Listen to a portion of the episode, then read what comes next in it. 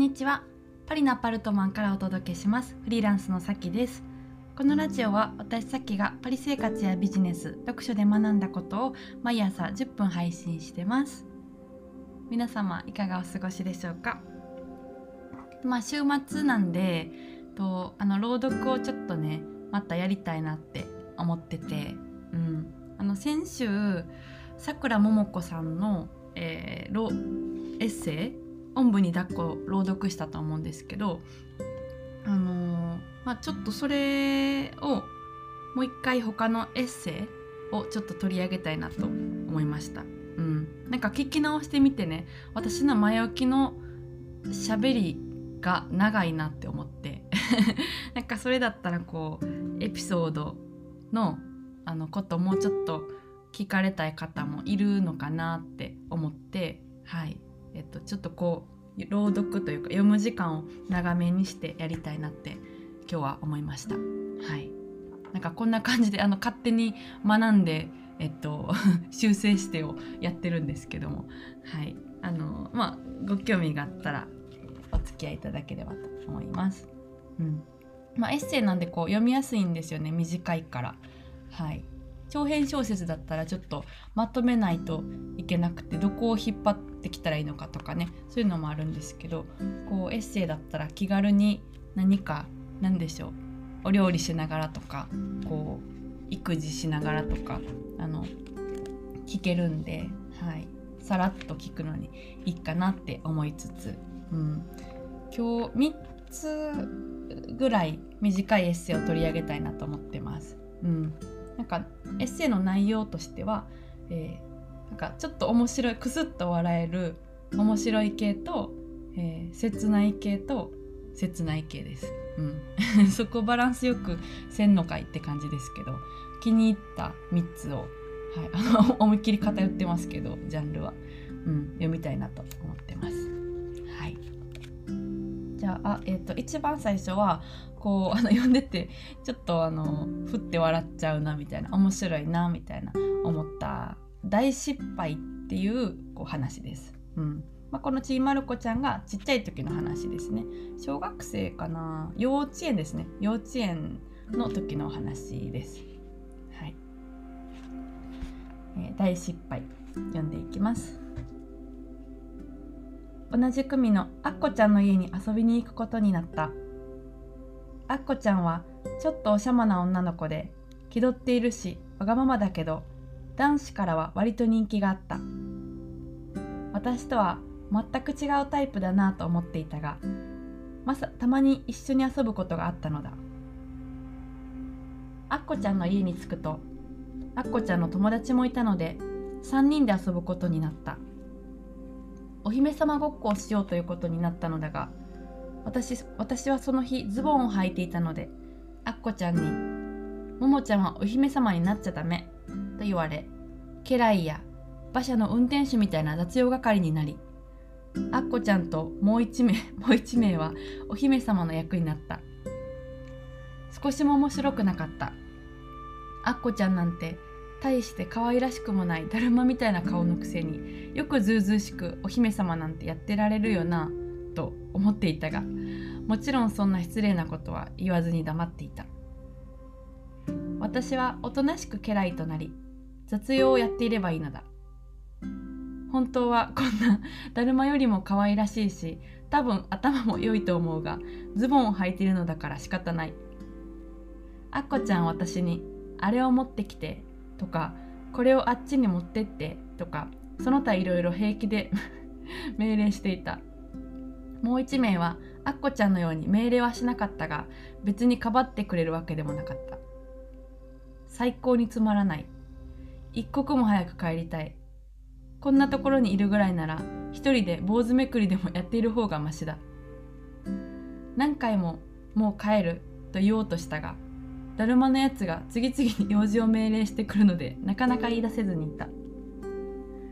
こんな時大声でつまらないからもう帰ると言える勇気のある人が羨ましい。アッコちゃんならきっと言えるんだろう。もそもアッコちゃんなら家来にならないだろうし実際そうだ。ではアッコちゃんのような人になりたいかといえば絶対に嫌だ。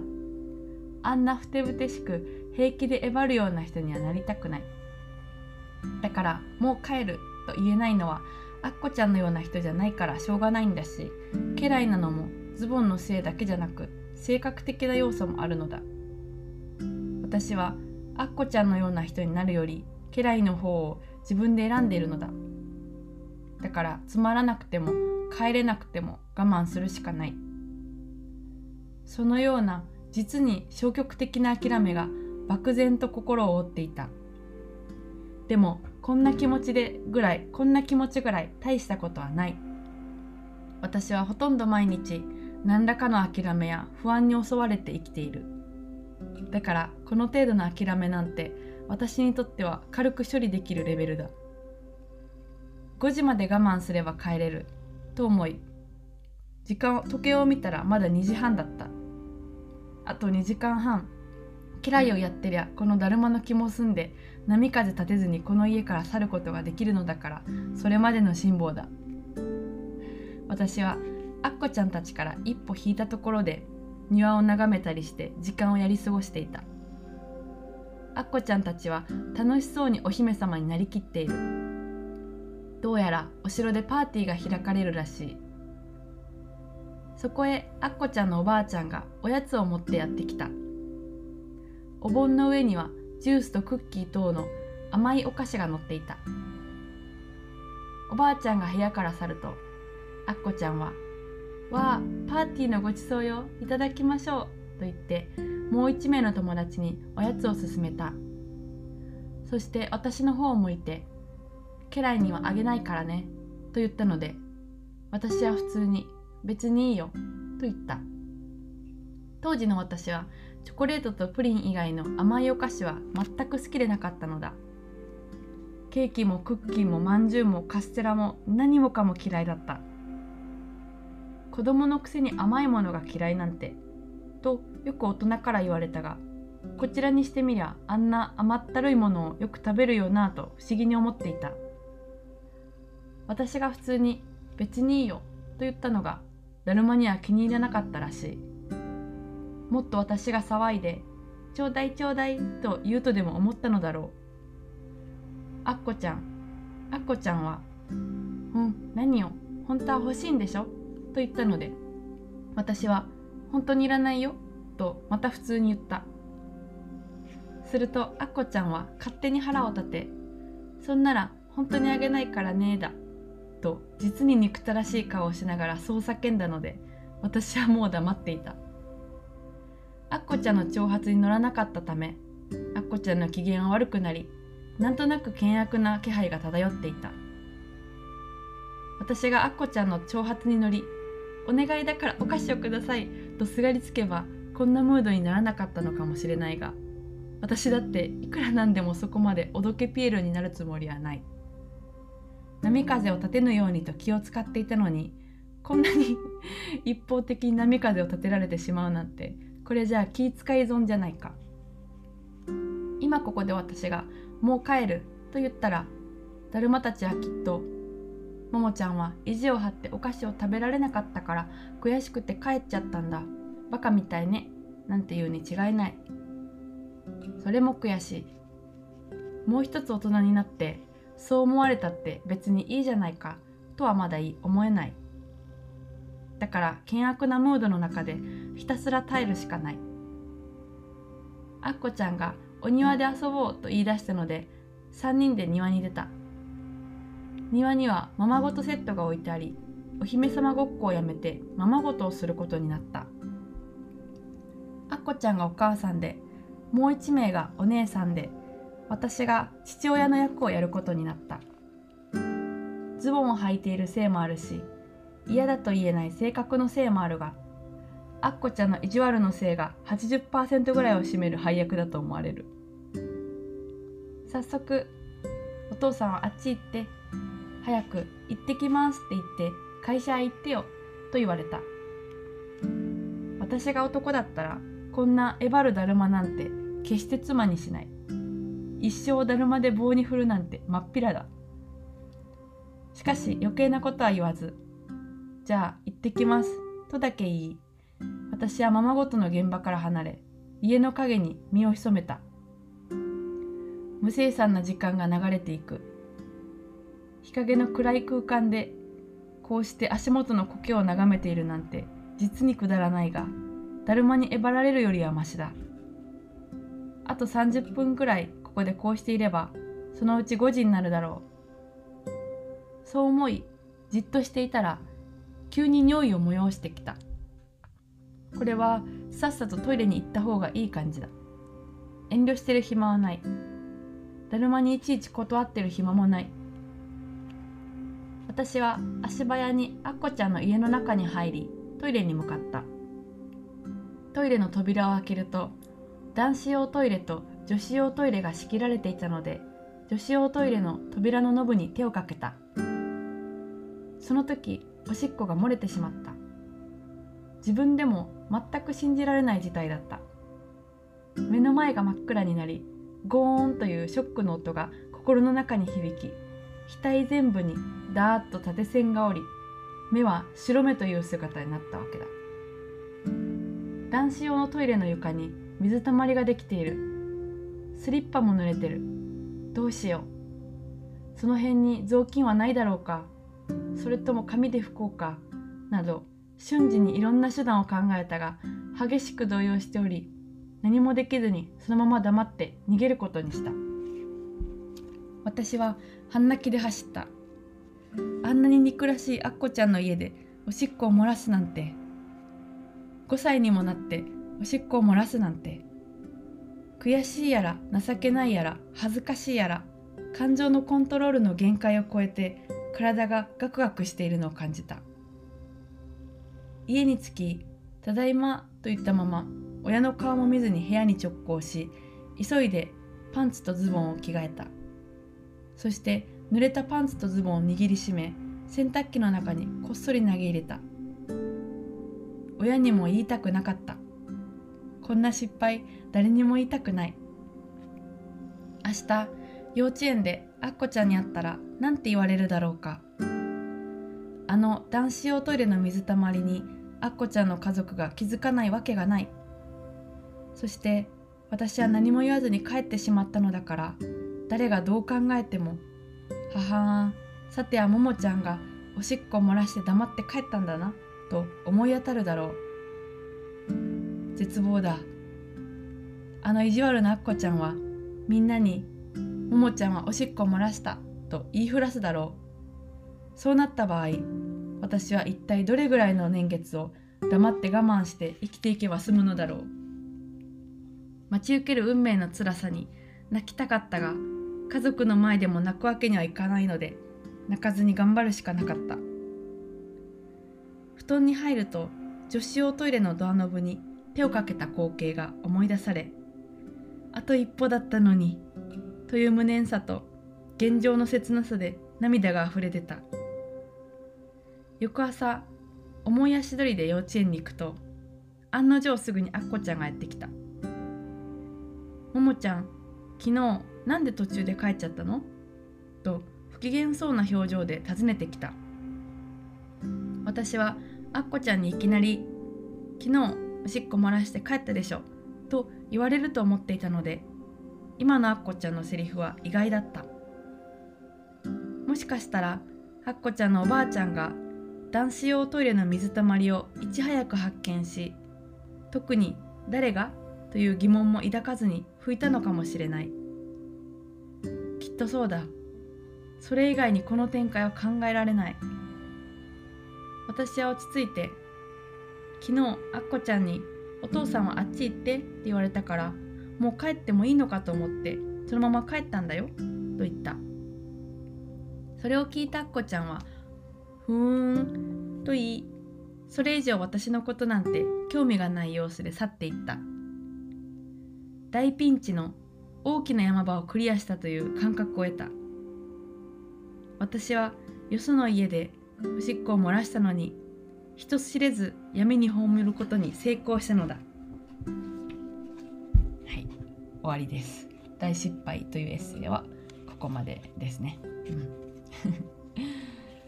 うん、面白いですね。なんか日常のこんなちっちゃい時のことをあの細かくねこう風景が思い浮かぶようになんか書き出してしかもこう笑えるっていうちょっと読みながら笑ってしまったんですけどうんねなんかあっこちゃんのことをだるまって呼び出して途中から普通に名称がだるまってなったことも面白かったしなんかもう一人の友達のことを他1名って 書いてたのですごいあのね印象なかったんでしょうね。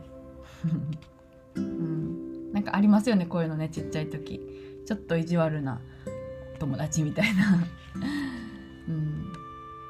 はい、まあ、面白く読、ま、読ませていただきました。はい。うん、まあえっ、ー、とあと1個ぐらいにしようかな。またもう1個は別の機会に読もうと思いますけども、うん、ちょっと次は切ない系のエッセイですね。タイトルは「窓のおばあちゃん」っていうタイトルです。はいじゃあちょっと読んでいきます。窓のおばあちゃん。5歳の時母方の祖母が亡くなった。ついこの前まで元気だったのに急に死んでしまった。祖母が生きていた頃は遊びに行くたびにお小遣いをくれた。近所の駄菓子屋にも連れて行ってくれたし「桃子はいい子だね」といつも言ってくれたので私は嬉しかった。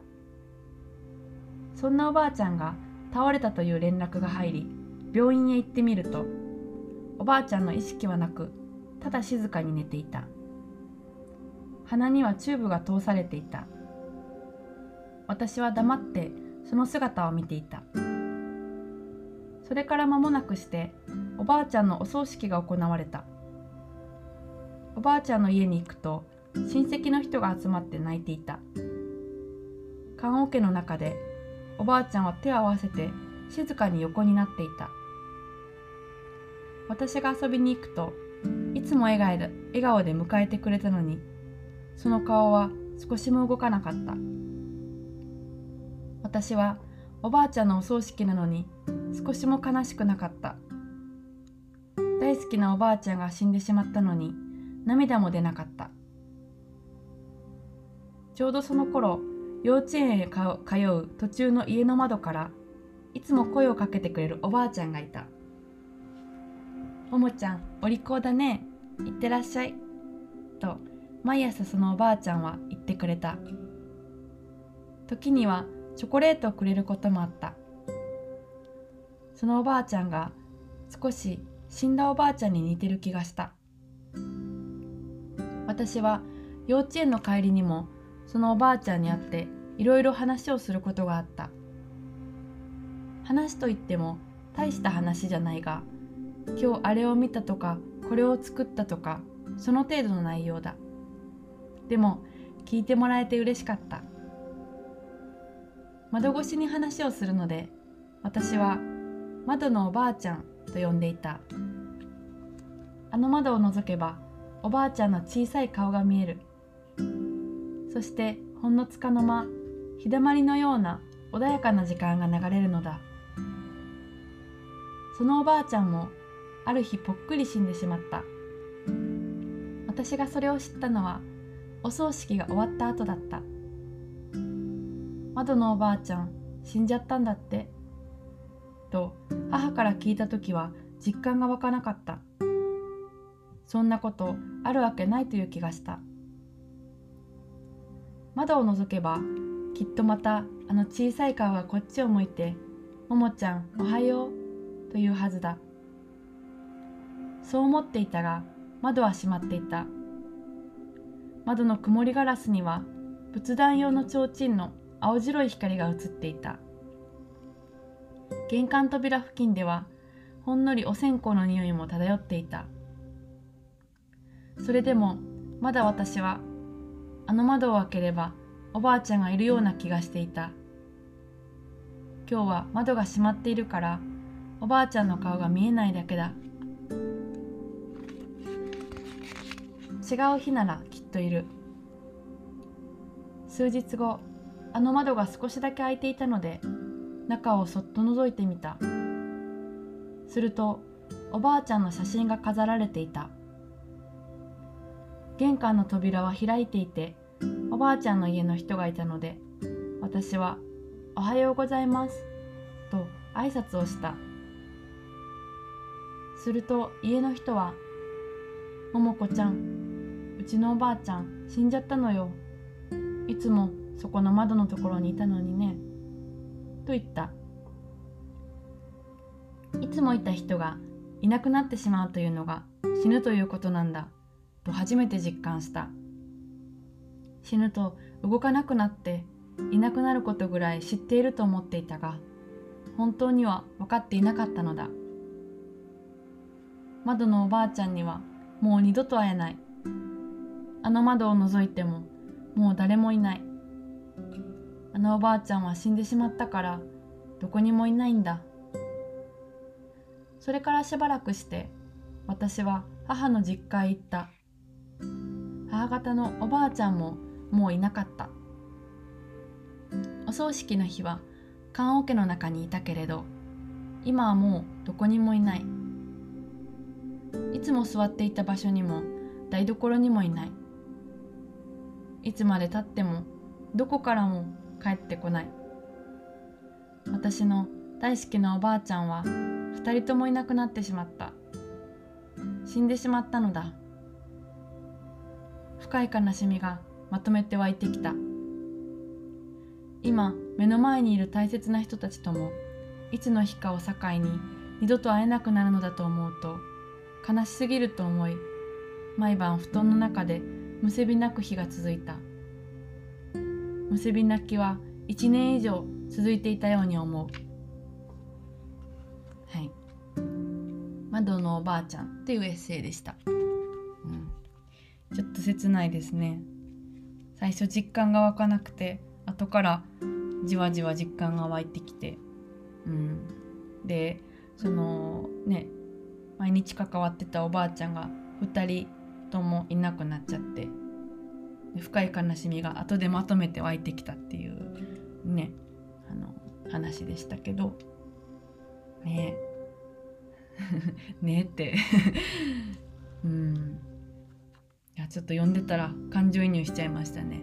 なんかおばあちゃんのこととかねいろいろこう考えたりしました、うん、はい、まあ、今日はちょっとここまでにしようかな。2つ読みました。